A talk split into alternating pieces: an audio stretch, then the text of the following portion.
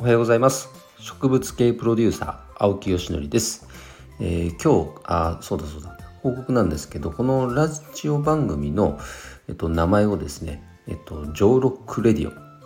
ョーロックラジオに、え変更しました。なんか今までのうんとチャンネル名でも悪くはなかったんですけど気分です。あの植物系プロデューサーっていう名前に、えー、ちゃんと名称を変更したのでこのチャンネル名も変えようかと思って今日からですね「ジョーロックラジオ」に変更しましたのでなんか語呂もいいかなと思って、えー、変えましたのでお楽しみいただけたら嬉しいです。はい、で今日のじゃあ早速本題なんですけども、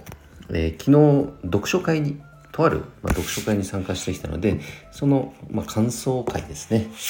にしたいと思います。どんな読書会だったかというと、えーと、プロデュースの学校の創設者川原拓さんのですね、えー、プロデュースの学校上巻下巻という、まあ、本書籍も発行あ販売されてましてその本を買った人限定の読書会だったんですね。で1000冊しか販売してないのに申し込みが500名あったっていうもうパレートの法則を無視する異常な申し込み率ですね。すごいですよね。で実際参加されたのは300名ぐらいだったかな？200名ぐらいだったかな、まあ、それでもね読書会にそれだけの人が来るってすごい熱量だったんですけどもやっぱりとても勉強になってあの川原拓さんの、まあ、お話っていうのはま前半あったんですけどね質疑応答みたいな形であったんですけどその後のブレイクアウトズームだったんでねえっとブレイクアウトを活用して何人かの方と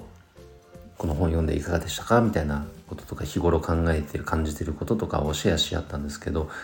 僕にとってはね結構その時間がとても貴重でしたね。あのプロデューサーとかプロデュースっていうものに対してまだまだこう自分たちですら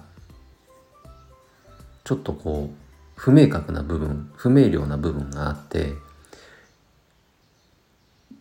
うんとだからその相手にとってはあプロデューサーってこうだよねって伝わる状態にまだまだ世の中的には全然なってないと思うんです。なんかあえてその中でも言語化するのであれば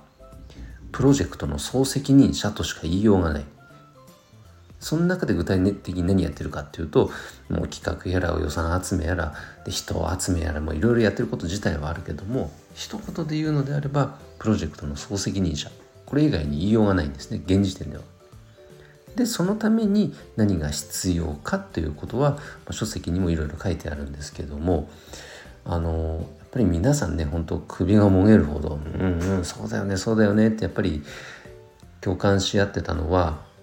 こう何かに秀でてなきゃいけないみたいなねスペシャリスト思考みたいなところの呪縛ですね。そこに陥ってた僕もそうです。だからなんか無理やり自分を何かのスペシャリストに育てなきゃいけないみたいな考え方になっていたけどとは言ったって今まで生きてきた人生の中で自分がやっぱ得意としてる分野とかって比較的器用貧乏だったりなんか全方位型でそつなくいろいろできちゃったりとか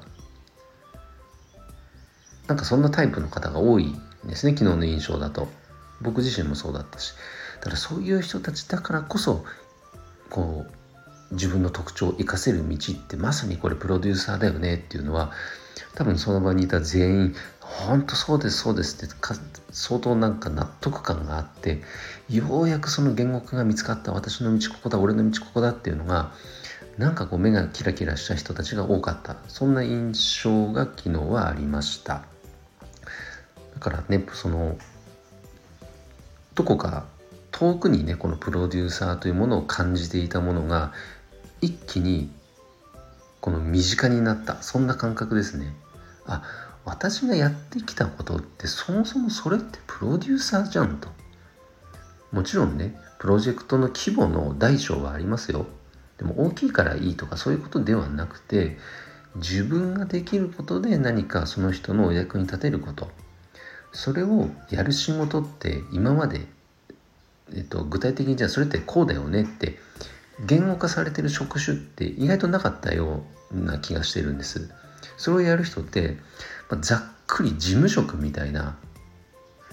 くくりで語られていたような気がしますね。でもそうじゃなくてそれこそまさにプロデューサーの仕事なんだっていうことがなんか参加者僕が話したね参加者の中の皆さんでは結構共通認識として持ってらっしゃるんじゃないかなっていう風な気がして視界が開けた気がしましたね。でとはいえまだまだね書籍にちょっと触れたレベルです僕はね。で日々あの、ま、世界一のプロデューサーの川原さんの発信言葉に極力触れようと思って今情報をインプットしてますけども自分が今までやってきたことをやっぱり棚卸しするこう抽象度を上げて一回分析してみる棚卸ししてみるっていうことは、え、すごく大事なんかなと思いました。それを整理するとプロデューサーとしてやるべきこと自分ができることっていうのがなんか整理される気がしますね。あの今週、まあ、ここのところが結構あの無理にアポ入れないようにしてます。どうしても作業になっちゃってなんか目の前の目先の仕事ばかりを追うような状態になってしまうから極力今は自分のこのね思考の時間考える時間を、えー、もう最優先で持つような時間の使い方をしています。だから一見周りから見たら仕事してないように見えちゃうかもしれないですけどそんなことは本当になくて頭の中ねずっとぐるぐるぐるぐるぐるもうね目まぐるしく動いています。だから結果今その何か前進したっていう確認が取れないこと自体が 悶々とするんですけど僕の中ではね少しずつ鮮明になり始めていますのであのー、なんかねきちっとこうなんか整理された状態でまたお話しできることを近いうちにはね絶対したいと思いますから楽しみにしていてください。え、ということで今日はですね、えー、昨日参加した、え読書会の、え感想をお伝えしました。最後に1点だけお知らせです。